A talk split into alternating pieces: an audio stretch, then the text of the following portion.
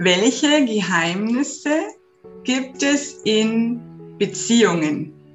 Bist du mit der Liebe auf dem rechten Fuß oder stimmt da was nicht? Willst du es verändern? Willst du es verbessern? Dann bist du hier richtig bei meiner neuen Folge. Mein Name ist Christina Augenstein. Ich bin Glücksexpertin und ich habe mir heute einen Experten, einen Beziehungscoach und Datingcoach für Frauen geholt. Und zwar den wundervollen Darius Kamadeva. Herzlich willkommen. Hallo, hallo, schön, dass ich hier sein darf. Ja, ich freue mich auch total. Und dass du zugesagt hast, war echt äh, toll, weil ich suche schon lange, ähm, seit Januar eigentlich nach einem Beziehungscoach, der sich da ein bisschen auskennt. Was mir ganz, ganz gut gefällt, ist, dass du ein Mann bist äh, in dieser Branche, weil es gibt ganz, ganz wenig. Jetzt, du bist jetzt wirklich Beziehungs- und Datingcoach für Frauen hauptsächlich, das was ich ganz, ganz toll finde weil so haben wir Frauen, wenn wir Probleme haben mit äh, Partnerschaften oder mit einem, damit einen Partner zu finden überhaupt, der passt, äh, auch die Männerseite als Antwort in Form von dir. Was richtig, machst ja. du eigentlich so? Erklär mal einfach so allgemein. Mm, also was ich aktuell mache, ist, dass ich ähm, meistens eine kleinere Gruppe von Frauen über einen längeren Zeitraum begleite in Form unserer Heldinnenreise. Das ist dann meistens über sechs bis zwölf Monate. Das sind so im Durchschnitt so 15 Frauen pro Monat, beziehungsweise das ist so das Maximum, was wir da zulassen. Das ist also so eine kleine Gruppe, mit der ich sehr intensiv arbeite. Und darüber hinaus ähm, habe ich immer ich sag mal, fluktuierend äh, Einzelcoaching-Klientinnen, die wegen sehr spezifischen Fragestellungen auf mich zukommen und sagen, hey, ich habe da diese eine Situation mit einem Mann erlebt, den ich gerade date oder mit meinem Partner. Und ähm, da habe ich eine sehr konkrete Frage. Da brauche ich vielleicht keine mehrmonatige Betreuung, weil es so eine fundamentale Lebensausrichtung äh, ist, sondern eher eine sehr spezifische Frage. Und das fluktuiert dann äh, in Form von Einzelcoachings, Telefoncoachings meistens äh, durch Zusätzlich, ähm, das sieht man im Hintergrund oftmals nicht, äh, führe ich natürlich das Unternehmen. Wir haben ein paar Mitarbeiter hier, wir haben ein Team, was hier ist. Ähm, wir ähm, produzieren relativ viele Inhalte auf YouTube, aber auch auf anderen Plattformen. Wir stehen jetzt ganz kurz davor, ein Hotel zu eröffnen, speziell für Junggesellinnenabschiede und Frauengruppen. Ähm, cool. cool. Ja, es wird auch voll schön. Wir haben äh, nämlich festgestellt, dass ähm, es eben ähm, verletzliche Gruppen von Menschen gibt. Das sind oftmals Frauengruppen, nicht zwangsläufig nur Frauengruppen, aber oftmals Frauengruppen, die mhm. sich einfach unwohl fühlen, wenn sie einfach mal, ich sag mal, mal ganz salopp, mit ihren Mädels irgendwie sich ein schönes Wochenende machen wollen, dann in einem öffentlichen Saunabereich zu sein, weil sie dann angegafft werden, angegraben werden, belästigt mhm. werden. Ähm, es gibt aber auch andere Gruppen, ähm, zum Beispiel religiöse Gruppen, die sagen, hey, wir wollen einfach nicht in öffentliche Wellnessbereiche gehen, wenn wir mit unseren Frauengruppen unterwegs sind, Henna-Abende und Co. Oder queere Gruppen, wo ähm, Teile der Gruppe Transgender sind oder Homosexuelle sind, die sagen, wir fühlen uns in der Öffentlichkeit nicht so wohl. Für all diese Menschen und auch alle anderen, aber für die ganz speziell, ähm, eröffnen wir jetzt bald ein Hotel in Essen. Ähm, das ist in Nordrhein-Westfalen. Das ist super zentral gelegen, wo man eben mit 10 bis 14 Personen, auch weniger, ähm, sich das komplette Hotel-Apartment mietet mit einem eigenen Wellnessbereich, sechs Badezimmern, genug Schlafzimmern, so dass man eben einen sicheren Raum hat für speziell diese vulnerablen Gruppen. Und dort machen wir auch unsere eigenen Seminare und Trainings dann äh, vor Ort, wenn wir ein paar Tage da sind. Und solche und viele andere Sachen passieren dann eben im Hintergrund. Die kriegt man aber nicht immer so mit. Aber das ist das, was ich so gerade mache. Toll. Du musst mir unbedingt nachher die Adresse geben, dann schreibe ich die unter diesem Beitrag. Ja, voll gerne. Ist auch genau. relativ leicht zu merken. Ist einfach jga-hotel.de, weil JGA für Junggesellinnenabschied äh, hotel.de, äh, weil wir sagen, für die konzentrieren auf, mit denen starten wir, aber auch alle anderen können natürlich gerne kommen. Perfekt, perfekt. Hört sich schon mal ja. sehr, sehr gut an. Welche Probleme haben wir denn? Ich würde, ich würde, ich würde das Gespräch jetzt trennen. Ähm, ich würde jetzt gern mal über die Einzelcoachings zuerst reden. Mhm. Welche Probleme haben denn da die meisten Frauen, die, da, die dann Einzelcoaching haben möchten? Was, was würdest du so sagen? Mhm.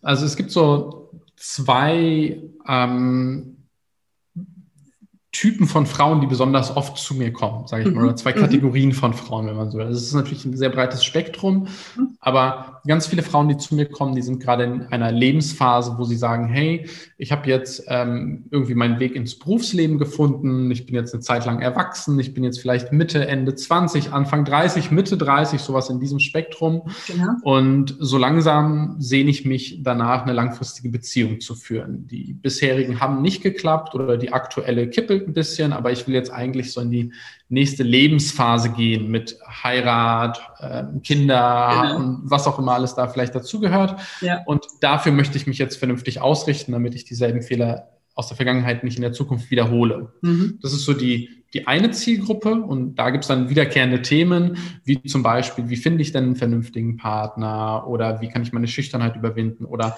was passiert oder woran liegt es, dass Männer vielleicht super gerne mit mir befreundet sind, so platonisch und mit mir ganz viel Sport, Hobbys, Reisen, auch immer alles machen, aber keine auf Kumpel, Beziehung wollen. Oder genau. auf Kumpelart, genau. Mhm. Exakt. Oder woran liegt es denn vielleicht auch, dass Männer voll gerne mit mir äh, irgendwie eine leidenschaftliche Beziehung führen, ähm, das Sexleben ist großartig, aber irgendwie, es reicht dann doch nicht für mehr. Mhm. Ähm, das heißt, das sind so ein paar Themenaspekte in dem Kontext.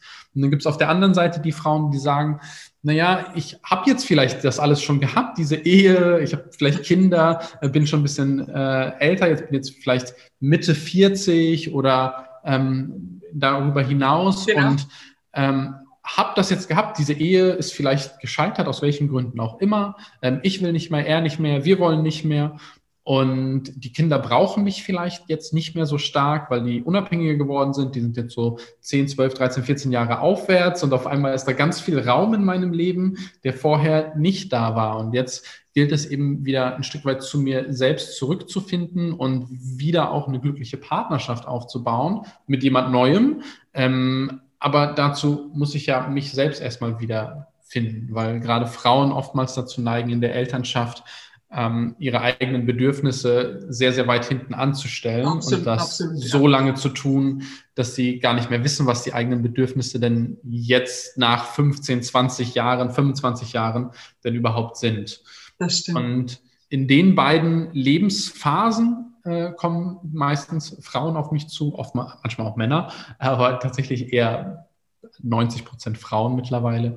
Ähm, und dort helfe ich dann. Toll. Was ist, wenn eine Frau kommt, die sagt, ich bin mit meinem Partner zusammen und ich mag ihn nicht mehr, kann mich aber nicht trennen, ich habe Angst vor dem Alleinsein, das kommt ganz oft zu mir äh, als Kundin, auch als, als Mann, muss ich sagen. Ähm, bist du da auch Ansprechpartner, wenn du sagst, ich helfe dir bei der Trennung, ja. dass du das ja. schaffst? Ja, also ich bin also erstmal kann ich natürlich nicht entscheiden, was für den Klienten, die Klientin richtig oder falsch ist. Wenn jemand zu mir kommt und sagt, ich will mich trennen, dann begleite ich die Trennung, ganz klar. Genau. Ähm, gleichzeitig bin ich in ganz vielen Fällen eher ein Verfechter davon, erstmal zu schauen, lässt sich die Beziehung denn retten? Beziehungsweise, Super, hey, ich auch, das ist toll. Aha. Beziehungsweise zu schauen, ist die Lösung denn wirklich die Trennung? Oder mhm. ist da vielleicht, also würde die Lösung zwar eine Veränderung bringen, aber keine wirkliche Lösung, weil mhm. ganz oft ist das eben dann ein Problem, dann hat man sich getrennt und auf einmal ist es dann doch nicht so toll.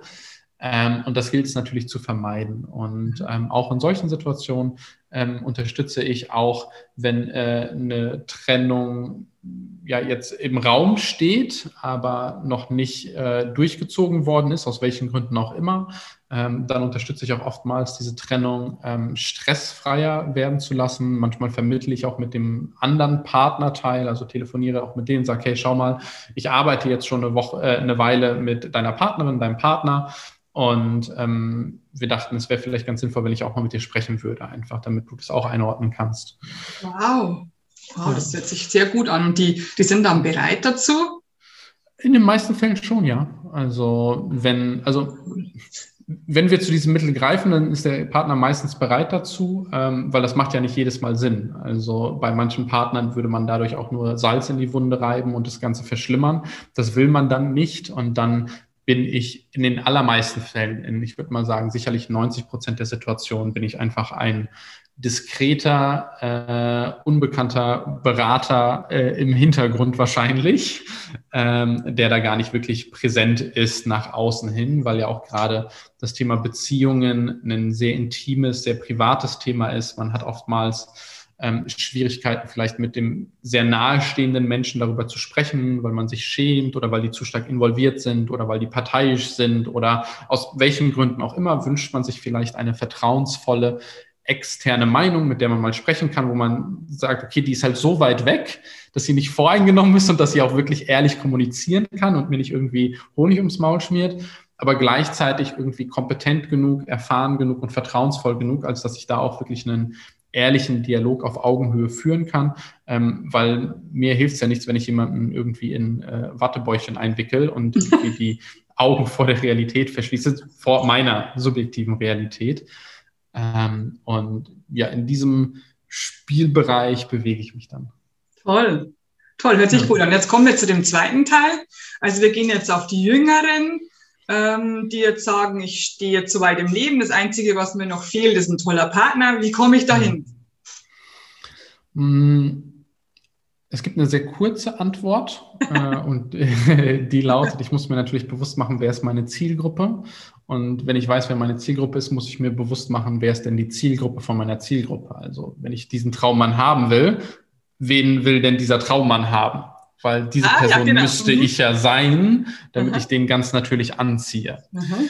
Und das jetzt auf den individuellen Anwendungsfall angewendet, mhm. ist natürlich ähm, sehr einzigartig. Denn je nachdem, was die jeweilige Frau für einen Partner haben will, ergibt sich daraus ja ein gewisses Persönlichkeitsprofil. Also der hat bestimmte Werte, Bedürfnisse, ähm, bestimmte Vorlieben, Abneigungen, Ziele, Wünsche, Hoffnungen, ein bestimmtes Lebensmodell, was er irgendwie äh, für sich leben möchte, damit er zu der Frau passend ist. So. Mhm. Wenn ich das weiß, ähm, dann ist das wie so ein Uhrwerk. Ich habe so Werte, Ziele, Hoffnungen, Erfahrungen und so weiter. Und dasselbe habe ich ja bei mir auch. Und im Optimalfall ja. ist es wie so ein Uhrwerk, was so aufeinander trifft. Okay. Die meisten Menschen machen sich aber schon gar nicht Gedanken, was will ich denn für einen Partner haben? Oder nur sehr oberflächlich, die sagen, ja, der soll humorvoll sein, intelligent und vertrauenswürdig und ehrlich.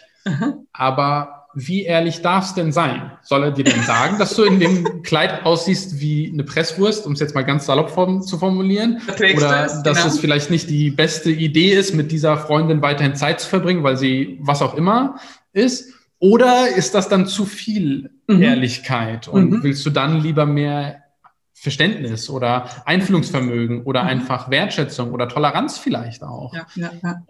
Das heißt, da kann man schon relativ viel machen. Ähm, und wenn ich das alles gemacht habe, dann frage ich mich, was sucht dieser Mann denn für eine Frau? Oder mhm. was sucht diese Frau denn für einen Partner? Mhm. Weil der müsste ich ja sein. Also wenn mhm. ich der Traumpartner oder die Traumpartnerin meines Partners wäre, dann müsste ich ja einfach nur da sein und der wird dann ja schon ganz natürlich zu mir passen. Das ist aber oftmals nicht der Fall. Deswegen mhm. kommen die Leute ja zu mir.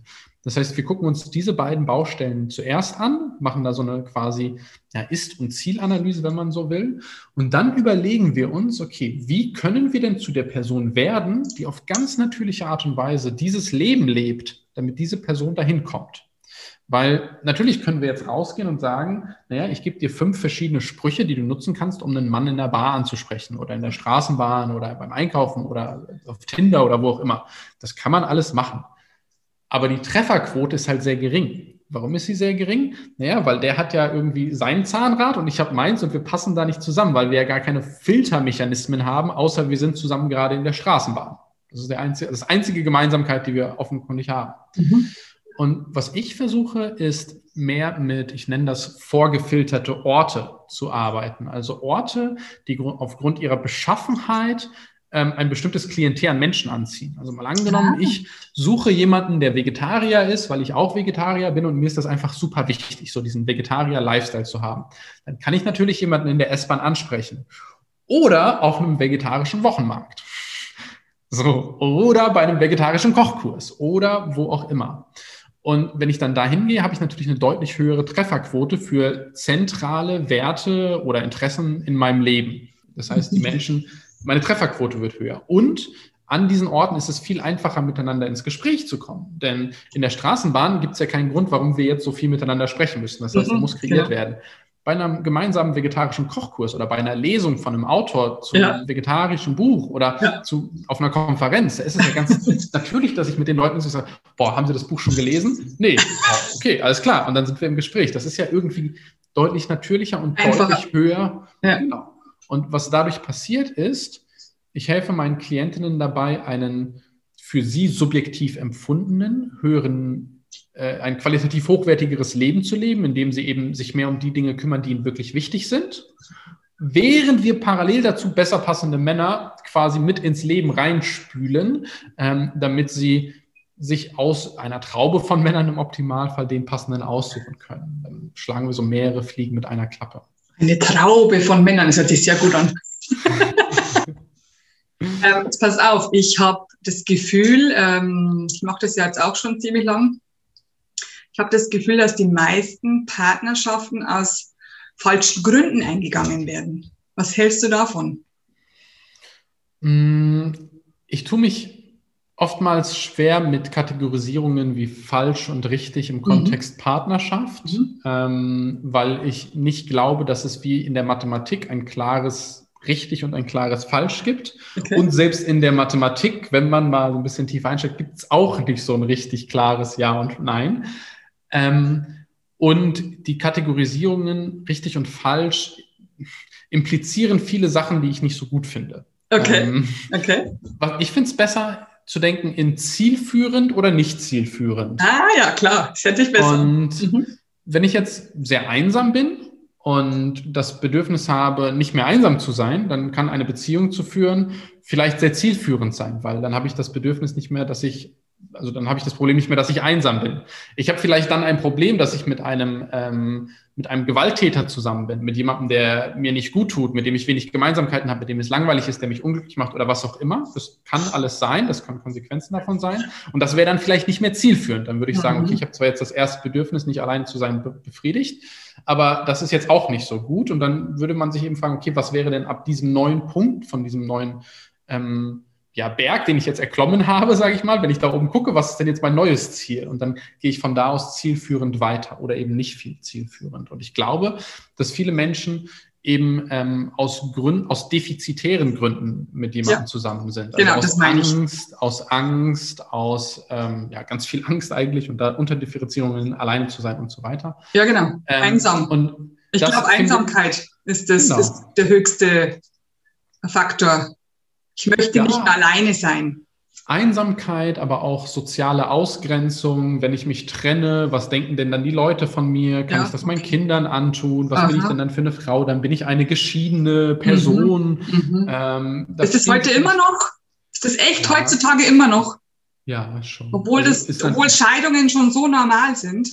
Ja, es kommt natürlich auch immer ein bisschen auf die Familie oder aus, den, aus dem, aus dem ja, sozialen Umfeld äh, genau. darauf an, wo, man, wo kommt man her. Also bei ja. manchen sozialen Umfeldern ist es wahrscheinlich unproblematisch, mhm. in manchen aber schon. Und dann glaube ich, dass äh, die Be Beziehungen eben nicht gut tun können. Also dass die Beziehungen dann oftmals nicht gut tun, wenn wir aus diesen defizitären inneren Haltungen kommen. Ja. Und das ist nicht das Beste, was wir leben können. Es ist vielleicht auch nicht das Schlechteste, äh, aber es ist vor, vor allem nicht das Beste. Und unsere Liebesbeziehungen sind der einflussreichste Faktor von allen auf unsere auf unser subjektiv empfundenes Glückslevel im Leben. Ja. Wie zufrieden wir im Leben sind. Wenn unsere Liebesbeziehungen schlecht sind, dann ist egal, wie viel Geld wir verdienen, ist egal, wie viele Freunde wir haben, das mhm. ist blöd dann.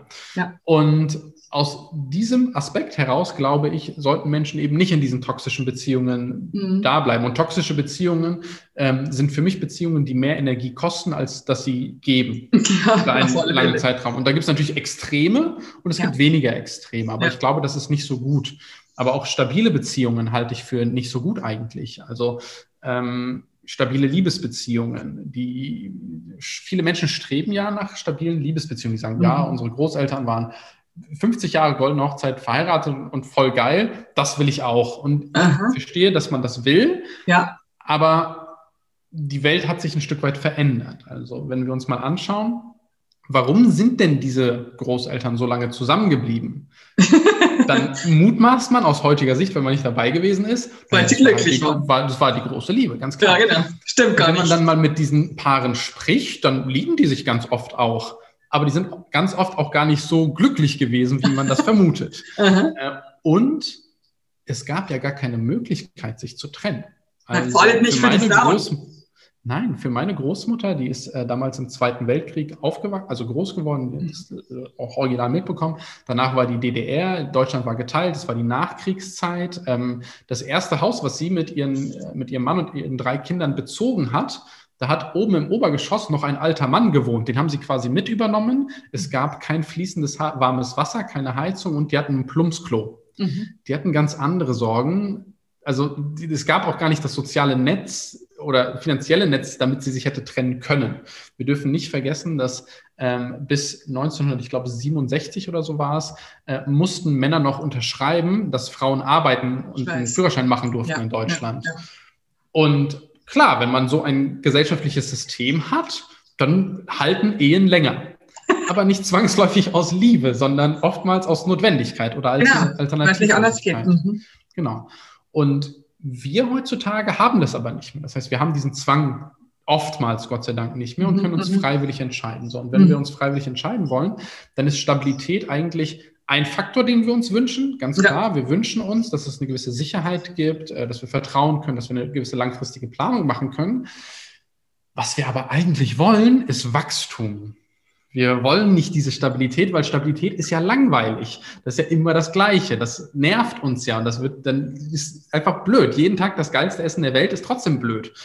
Und was wir wollen, ist Wachstum, weil wir als Individuen zwangsläufig wachsen oder degenerieren. Und gerade Menschen, die sich mit dem Bereich persönliche Weiterentwicklung, ähm, Persönlichkeitsentfaltung auseinandersetzen, mhm. die haben das ja schon mal mitbekommen. Die wachsen dann aus dem Freundeskreis raus quasi und brauchen ja. dann einen neuen Freundeskreis. Ja. Bei einer Partnerschaft ja auch. Wir wachsen ja weiter, in welche Richtung auch immer. Mhm. Und unser Partner, wenn der einfach stehen bleibt, dann wird die Distanz immer größer. Das heißt, wir wollen eigentlich gemeinschaftlich eine Wachstums- Beziehung erschaffen, die auf Paradigmen, also auf Vorannahmen, auf Glaubenssätzen beruht, die Wachstum fördern, weil das sowieso der natürliche Zustand der Welt und alles um uns herum ist. Also ob das jetzt so äh, super extrem werden muss wie der Hardcore-Kapitalismus, ist eine andere Baustelle, aber grundlegend wachsen wir, wir verändern uns, wir entwickeln uns weiter. Und wir, Absolut.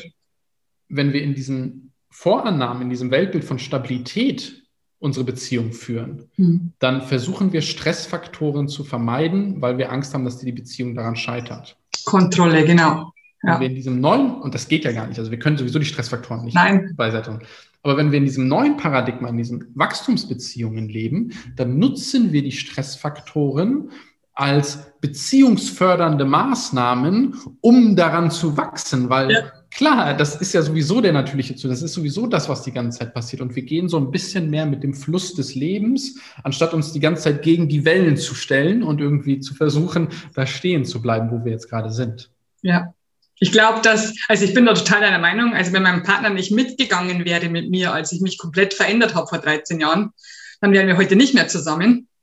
Also er, er hatte zwei Möglichkeiten. Entweder bleibt er stehen und ich gehe oder er geht mit auf seine Art und Weise und dann können wir zusammenbleiben. Das war tatsächlich so. Aber ich glaube, also laut meiner Erfahrung wollen das die Leute nicht hören, dass, dass sie eigentlich nicht Stabilität brauchen, sondern Wachstum. Was ist deine Meinung? Menschen wollen viele Sachen nicht hören. Wir wollen nicht hören, dass wir mehr Umweltschutz brauchen. Wir wollen nicht hören, dass wir weniger Fleisch essen sollten. Wir wollen nicht ja. hören, dass Energie, Kleidung, viele Dinge mehr Geld kosten sollten. Ähm, ja, und auch ich will viele Sachen nicht hören, ganz klar, weil manchmal hat man einfach keinen Bock darauf. So. Ja. Aber das verändert ja die, die Fakten nicht. Genau. Das, ändert ja nichts an der, das ändert ja nichts an der Welt. Und ich will gar nicht sagen, dass Wachstumsbeziehungen Fakt sind. Vielleicht weiß ich in fünf Jahren was anderes und sehe es anders, ja. hoffentlich. Aber das ist halt so meine, meine aktuelle Sicht der Dinge, die ich, die ich beobachte, wenn ich mit Menschen arbeite. Und ich ah, habe in den letzten Jahren mit ganz vielen Menschen arbeiten dürfen. Und ähm, das ist so der, der, die, die aktuelle Entwicklung. Wir haben ja immer so, die, die, die menschliche Partnerschaften haben sich ja immer über die Jahrtausende verändert. Also wir haben ja irgendwann mal vor 300.000 Jahren, als Menschen so noch durch die Wälder gezogen sind, in Höhlen gelebt haben, da gab es ja romantische Liebe nicht. Das war kein Konzept, was wir damals hatten. Wir hatten damals nur diese leidenschaftliche animalische Fortpflanzungsliebe, das Gesetz des Stärkeren. Und erst als wir dann so vor 10.000 Jahren sesshaft geworden sind, einen Bauernhof hatten, Schweine oder was auch immer alles hatten, gab es ja ein Konzept von Besitz. Das ist ja noch was relativ Neues in der Menschheitsgeschichte. Wir haben ja vorher gar nichts besessen, außer das, was wir so tragen konnten. Okay. Und mit dem Konzept des Besitzes kam das Konzept des Erbens, weil wir dann auf einmal Sachen, die wir aufgebaut haben, weitergeben konnten. Ja, ja. Und erst dann war es wichtig, sicherzustellen, dass die Kinder, die ich hier versorge, wirklich meine Kinder sind. Weil ich will ja sicherstellen, dass ich denen was gebe. Vorher war es einfach Dorfkinder, das waren, die haben einfach zum, zu, die haben halt dazugehört. Das war halt, die Community hat sich gekümmert. Und dann kam das Konzept der Ehe, was gar nichts mit Liebe zu tun hat. Also viele Menschen glauben, dass die Ehe was mit Liebe zu tun hat. Man kann natürlich aus Ehe heiraten, voll gut, finde ich super, aber in keinem Gesetzestext, zumindest in deutschen Gesetzestexten und ich mutmaße auch in anderen, steht irgendwas von Liebe. Also das Wort Liebe kommt da nicht vor im ehelichen Kontext. Das ist ein ähm, Gütertrennungsgesetz, wenn man oder Güteraufteilungsgesetz, wenn man das möchte, vielleicht ein Familienrecht, ein Erbrecht, ein also das ist eher ein wirtschaftsgeben, wirtschaftsgüterregelndes Gesetz. Und das ist aus dieser Zeit eben. Und erst dann so vor 250, 300 Jahren, als so Menschen wie Goethe ähm, groß gewesen sind oder prägend gewesen sind, dann kam erst das Zeitalter der Romantik. Erst damit kam unser neues, modernes Bild von ich heirate aus Liebe. Das war vorher mhm. gar nicht, gar kein Konzept. Also es gab bestimmt mal aus Liebe heiraten, ganz klar, aber das war nicht weit verbreitet. Und mhm. Diese Idealisierung des anderen, von wegen, oh, das, der riecht immer gut und der geht auch nie auf die Toilette und der sagt immer nur schlaue Sachen und das ist sowieso der tollste Mensch der Welt, das kommt aus dieser Zeit. Also Bücher wie Goethes Werther, ähm, das geschrieben wurde in der Stadt, wo ich aufgewachsen bin, zufälligerweise, deswegen weiß ich das, ähm, die waren sehr, sehr prägend. Das war so diese kulturgeschichtliche Zeit der Romantik und erst danach, durch die Industrialisierung, Menschen wurden wirtschaftlich ein, also unabhängiger, Frauen haben auch Geld verdient, ähm, Frauen hatten auch Besitz, es kam die Bewegung des äh, Feminismus dazu, die gab es ja schon lange, aber die hat dann auch wirklich große Fortschritte gemacht erst damit kam so die nächste Form der Liebe dazu, die freundschaftliche Liebe. Also mhm. freundschaftlich, das ist das, was wir heutzutage so an vielen Stellen leben. Wir wollen für das gelebt werden, wer wir sind. Wir wollen, dass unser Partner einen ähnlichen Humor hat. Wir wollen, dass wir irgendwie ähnliche Hobbys haben, gleiche Freizeitgestaltung und so weiter. Das gab es früher alles nicht. Das war gar kein Konzept, in dem man gedacht hat. Und dann hatten wir ja schon die leidenschaftliche Liebe, die partnerschaftliche Liebe, die romantische Liebe und die freundschaftliche Liebe. Mhm. Und jetzt kommen wir quasi so in das Zeitalter der intuitiven Liebe, glaube ich. Und die intuitive Liebe ist so die Art der Liebe, die ich versuche zu propagieren oder die ich propagiere seit langer Zeit, wo wir eben sagen, schau mal, wir sind so frei wirtschaftlich, kulturell. Wir können überlegen, was wollen wir werden? Will ich Schreiner werden wie mein Vater oder werde ich Modedesignerin wie jemand, den ich mal im Fernsehen gesehen habe? Will ich in Deutschland leben oder in Thailand? Will ich, also wir haben so viele Möglichkeiten. Will ich eine offene Partnerschaft haben, eine monogame Beziehung? Will ich irgendwie ähm, als Frau leben oder als Mann? Wir haben ganz, ganz viel Freiraum. Ja. Und diesen Freiraum dürfen wir und vielleicht müssen wir es auch ein bisschen auch lernen zu nehmen und zu nutzen, indem wir sagen, hey, ich will eine Beziehung führen, die nach meinen eigenen Standards existiert mhm. und gelebt wird. Das, was nur für uns, für mich und meine Partnerin oder mein Partner richtig ist. Und was bedeutet das konkret? Ich habe vor zwei Jahren ähm, den Winter vor Corona ähm, wollte ich nicht in Berlin verbringen. Wir wohnen in Berlin, meine Verlobte und ich. Und ich habe keine Lust auf Winter, es ist mir zu kalt gewesen. Und äh, meine Verlobte wollte aber in Berlin bleiben. Ähm, und ich habe dann gesagt, naja, ich würde halt gerne in Thailand den Winter verbringen oder in Asien. Und dann hat sie gesagt, ja, dann mach das doch. Und dann waren wir dreieinhalb Monate lang physisch voneinander getrennt und haben in diesen dreieinhalb Monaten fünf oder sechs Mal miteinander telefoniert. Und wir haben dann also regelmäßig auch fast weitestgehend tagtäglich über WhatsApp mal so ein, zwei Nachrichten hin und her geschrieben, mal mehr, mal weniger. Ähm, und das war voll gut für uns. Das war für mich fantastisch, für sie auch fantastisch. Wir haben super viele Sachen in dieser Zeit gelernt, machen dürfen, konnten uns auf uns besinnen, konnten voll egoistisch sein und war voll geil. Und unsere Zeit davor war voll toll, weil wir beide viel verständnisvoller waren, die Monate davor, wir wussten, wir sind jetzt sowieso bald dreieinhalb Monate getrennt und können dann sagen, pff, mir doch egal. Ähm, aber da waren wir voll gut. Und danach war auch voll gut. Also wir mussten natürlich wieder so ein bisschen uns daran gewöhnen aneinander. Das ging aber relativ flott, also zwei, drei Tage. Und dann war einfach voll toll, weil wir uns nochmal neu quasi ein Stück weit zumindest kennenlernen konnten, weil wir jetzt ganz lange unabhängig voneinander Erfahrungen gemacht haben. Voll. Und viele Menschen um uns herum haben gesagt, ja, wie könnt ihr das denn machen? Ähm, habt ihr keine Angst, dass dies oder jenes passiert und so weiter? Genau, gefährdet und, die Beziehung. Ja, und ja. andere Menschen dürfen diese Angst gerne haben, aber wir hatten diese Angst nicht. Mhm. Und wir haben für uns beschlossen, die brauchen wir auch nicht und wir können damit ganz entspannt umgehen. Und deswegen haben wir das gemacht. Aber diesen Raum muss man auch immer mal wieder verteidigen gegen ja. andere Menschen, die einen auch sehr gerne haben, die, einen, die auch das Beste für einen wollen, die aber einfach nicht ich sind. Die ja. wollen ein anderes Leben leben. Die haben andere Ängste, Bedürfnisse, Ziele, Hoffnungen und Wünsche als ich. Und meinen Raum muss ich manchmal relativ hart verteidigen oder unseren Beziehungsraum, ähm, damit ich dann nicht in Beziehungen reingedrückt werde, die andere Leute vielleicht sich ja. für mich wünschen würden. Ja, bei mir war das auch so. Also ich bin mit meinem Mann jetzt 28 Jahre zusammen. Also ich hatte Glück.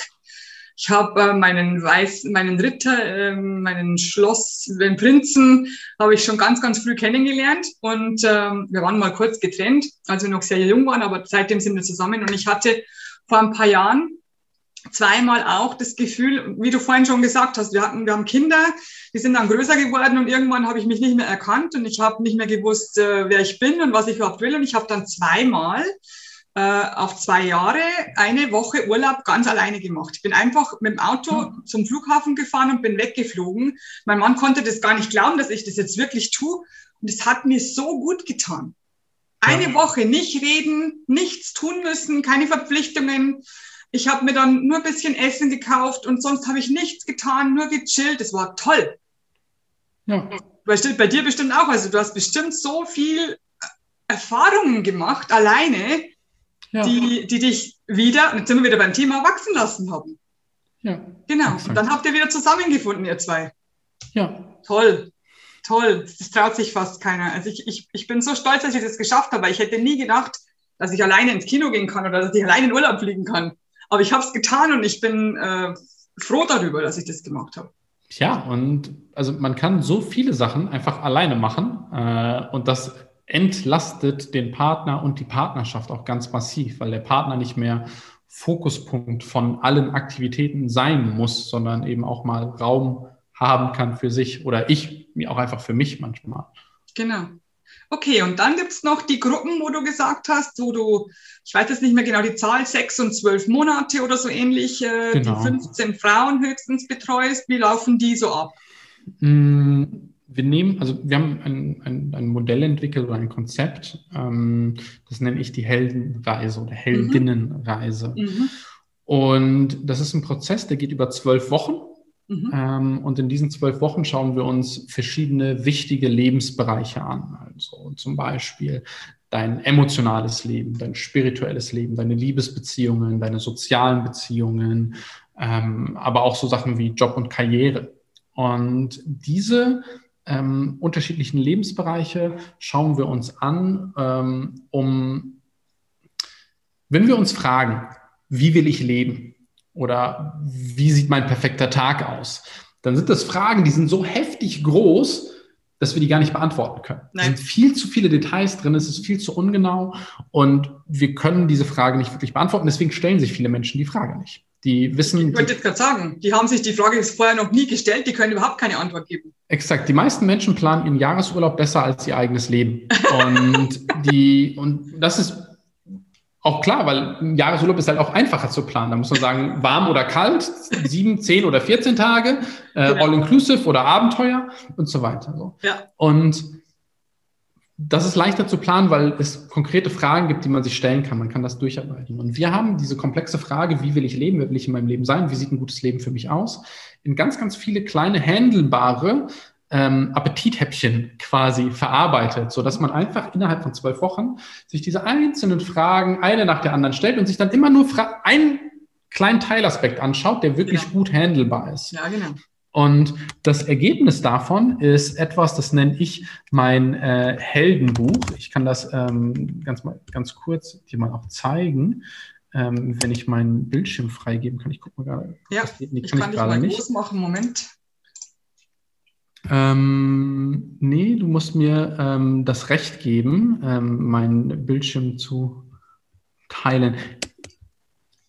Also bei mir steht Bildschirm freigeben, aber dann gebe ich meinen eigenen frei. Genau, nicht deinen, sondern ähm, wenn du auf mich als Teilnehmer klickst, dann kannst du mich, glaube ich, kannst du mir so Rechte geben, Rechtsklick und dann Ähm, ist auch nicht so schlimm. Kann ich dir auch Nein, einfach ist- Also ich bin jetzt bei dir drauf, aber steht nur Pinnen, Host erstellen, Aufzeichnung lokaler Dat Dateien zulassen. Meinst du das? Auch nicht, gell? Ist nicht so schlimm. Geht Ich, nicht. ähm, ich packe einfach einen Link. Also wenn ihr auf Darius Kamadeva Schrägstrich Heldenbuch geht, das Aha. wird jetzt gerade noch nicht gehen, aber bald geht's dann, Mhm, mhm. da seht ihr das Ergebnis meiner Heldenreise. Und meine Heldenreise, das ist dann so eine Art Vision Board, ähm, nur viel, viel detaillierter. Also wir fragen uns zum Beispiel so Sachen, was bedeutet denn Liebe für mich eigentlich? Also was ist denn eine gute Liebesbeziehung für mich zum Beispiel? Ähm, wann fühle ich mich denn geliebt zum Beispiel? Oder ähm, auch so Sachen wie die meisten, Me- viele Menschen, gerade, ich gebe dir mal ein sehr konkretes Beispiel. Ähm, manchmal kommen Frauen zu mir, die haben ein Problem, sich äh, fest auf einen Mann einzulassen. Warum haben sie das Problem? Ihre Mama war vielleicht ähm, abhängig von einem Mann, finanziell, emotional, wie auch immer, und hat ihn eingeprägt, du musst immer ganz, ganz unabhängig sein. Und dieser Glaubenssatz hat sich so tief verankert, dass er jetzt limitierend geworden ist, dass er jetzt eine Einschränkung darstellt. Und diese Glaubenssätze machen wir uns bewusst. Wir fragen uns, was glaube ich denn über Liebe? Was glaube ich denn über Spiritualität, über meine Gefühle zum Beispiel? Wir entwickeln zusammen eine Beziehungsvision oder auch eine Vision für das spirituelle Leben. Wie will ich denn Spiritualität leben? Wie möchte ich denn Emotionalität in meinem Leben leben? Wir fragen uns, was ist denn mein Warum? Also warum will ich das denn überhaupt erreichen? Ähm, einer der Hauptgründe, warum ich körperlich fit bin und bleibe, ist, weil ich bei einem Wettrennen immer gegen meinen Neffen gewinnen will. Und das wird von Jahr zu, das wird von Jahr, zu Jahr schwieriger, äh, weil die immer größer werden. Ähm, aber das ist eine meiner Hauptmotivationen, Aha. damit ich mit denen coole Abenteuer erleben kann. Mhm, Und das ist für mich natürlich eine viel größere Motivation, als einfach ein Sixpack zu haben. Sixpack interessiert mich ja gar nicht. Und wenn ich weiß, warum ich etwas Bestimmtes in meinem Leben erreichen möchte, habe ich auch die notwendige Motivation. Und erst wenn wir diese drei Faktoren, also was glaube ich über diesen Lebensbereich, was ist meine Vision, ähm, warum will ich diese Vision erreichen, erst dann fragen wir uns, was ist denn unsere konkrete Strategie, um das sicherzustellen. Weil die meisten Menschen fangen mit der Strategie an. Ich fange mit Schritt vier an. Die wollen wissen, was muss ich tun, um besser auszusehen. Ich will attraktiver sein, was muss ich denn tun? Ja, und dann sagen sie, okay, ich schaff's nicht, mich fürs Fitnessstudio zu motivieren. Ja, weil dein Ziel nicht dein Ziel ist und deine Motivation, dieses Ziel zu erreichen, einfach nicht groß genug ist, um diesen Preis dafür zu bezahlen. Das ist doch vollkommen klar. Du willst das halt nicht. Und herauszufinden, was ich wirklich will in diesen einzelnen Lebensbereichen, um für mich eine Art Betriebsanleitung für mein eigenes Leben zu haben, wo ich mich orientieren kann, wo ich reingehen kann, wenn ich mich orientierungslos finde, wenn ich nicht weiß, wo ich hin will, dann da reinzugehen und zu sagen, ah, was glaube ich denn über Liebe? Wie will ich denn überhaupt Liebe für mich leben in meinem Leben? Was ist denn meine konkrete Strategie, um das oder das zu erreichen? Dann habe ich immer etwas, auf das, was mir Sicherheit gibt, was mir so ein, Ja. was, was mir dabei hilft, mich zu orientieren in diesen schwierigen Situationen. Und da es meine individuellen Formulierungen sind, haben die natürlich auch für mich einen ganz anderen emotionalen Bezug. Mhm. Und dieses Ergebnis, diese, das Ergebnis der Heldenreise, also das Heldenbuch, das entwickeln wir in so 12 bis 15 Wochen ungefähr, dauert das, damit man pro Woche so zwei, drei, vier Stunden Zeit investiert. So, man kann es auch schneller machen, aber wenn man pro Woche so zwei, drei, vier Stunden Zeit investiert, dann schafft man das in zwölf Wochen. Und dann also auch schon davor, aber auch gerade dann unterstütze ich die Frauen auch in der Umsetzung, weil es gibt ganz, ganz viele Coaching-Angebote da draußen, die helfen dir zwar vielleicht solche oder andere Ergebnisse irgendwie dir klar zu machen, aber das ist ja nur die halbe Miete. Man muss ja auch dann irgendwie raus in die Welt gehen, das machen und dann Erfahrungen sammeln. Dann entstehen nämlich neue Probleme, neue Engpässe, neue Herausforderungen und die wollen ja auch gelöst werden. Das ist ja nicht, es ist ja nicht, auch wenn das Marketing mancher Coaches das manchmal so äh, propagiert, so einfach ist es ja nicht, so ein gutes, glückliches Leben zu finden. Da muss man sich halt ein bisschen Zeit für nehmen. Und deswegen begleiten wir die Frauen in diesem Prozess mindestens für sechs Monate, viele auch über zwölf Monate, mhm. ähm, wo ich ein, einfach auch regelmäßig Telefoncoachings mit denen individuell mache. Also das heißt, die Klientinnen in der Heldinnenreise haben auch eine Telefoncoaching oder eine Einzelcoaching Flatrate. Die können sich so viele Telefoncoachings mit mir buchen, wie sie wollen. Ähm, meines Wissens nach sind wir auch der einzige Anbieter im deutschsprachigen Markt, die sich das trauen, aber wir machen das, weil Mit wir eben Flatrate sagen, habe ich noch nie gehört, ja. ja, ja, weil Ich hätte natürlich auch zu dem Angebot sagen können, okay, das kostet jetzt so und so viel, ähm, du kriegst fünf Stunden. Aber manche Frauen brauchen diese fünf Stunden nicht. Die sagen, hey, Darius, voll geil, ich komme zu den monatlichen äh, Frage-Antwort-Calls und das reicht mir eigentlich. Okay. Und andere Frauen sagen, hey, ich bin gerade in einer sehr, sehr schwierigen Situation. Ich brauche eigentlich acht Stunden oder zehn Stunden oder wie viel ja, genau. auch immer. Und zwar auf, auf unter vier Augen. Exakt. Und dann sage ich halt, naja, ich will aber, ich will ja individuell mit den Menschen arbeiten. Es gibt natürlich einen gemeinsamen Prozess, den wir in diesen zwölf Wochen durchlaufen, aber die zusätzliche Unterstützung soll so individuell wie möglich sein. Und ich bitte meine Klientinnen, Respekt vor meiner Zeit zu haben und sich nicht ähm, bei mir einen Kalender einzubuchen, wenn sie nur fragen wollen, soll ich den gelben oder den blauen Schuh beim nächsten Date anziehen? Das ist eine Frage, da können wir nicht drüber reden, mhm. zumindest nicht so oft. Ähm, und gleichzeitig respektiere ich deren Zeit auch sehr stark. Und ich zeige das eben durch die Telefon-Coaching Flatrate und die Coaching Flatrate, wenn die in Berlin sind oder in Essen, mache ich auch regelmäßig äh, physische Coachings mit denen. Ähm, ich respektiere deren Zeit eben durch die Flatrate, indem ich sage, hey, schau mal, deine individuelle Situation, deine individuelle Zeit ist mir so wichtig, dass ich ihr so viel Zeit geben möchte, wie notwendig und nicht wie irgendwo auf einer Webseite steht oder in dem Angebot steht, weil du als Mensch bist mir wichtig. Ich mache das ja nicht wegen dem Geld. So, das Geld ist der positive Nebeneffekt. Ähm, ich mache das, um möglichst vielen Menschen individuell helfen zu können. Und das dauert halt manchmal acht Stunden, manchmal zwei Stunden. Ja. Und manchmal muss ich gar nicht mit denen telefonieren und alles ist fein. Ja. Und alles, all das darf sein und soll sein. Und wir möchten das einfach individuell berücksichtigen. Wow, hört sich sehr, sehr gut an. Also ich glaube, wenn da draußen ihr Frauen, wenn ihr, wenn ihr, wenn ihr Frauen seid, die da Hilfe gerne haben möchten, Unterstützung haben möchten, die nicht, nicht genau wissen, wo sie hinwollen, wie sie da hinkommen und so weiter, dann glaube ich, könnt ihr zu Darius kommen. Es gibt auf deiner Website gibt's auch ein E-Book kostenlos, das man sich runterladen kann oder bestellen kann, besser gesagt. Ja. Und natürlich sehr, sehr viele Infos über die Heldinnenreise. Äh, ist auch ganz, ganz toll beschrieben, finde ich. Ähm, gibt es denn jetzt noch irgendetwas, was du den Frauen, die hier zusehen und zuhören, unbedingt noch sagen möchtest am Ende, was, was dir ganz, ganz wichtig ist? Ich glaube, das Allerwichtigste für uns ist, dass wir, egal ob wir weiblich sind, männlich sind oder wie auch immer uns äh, selbst sehen, dass wir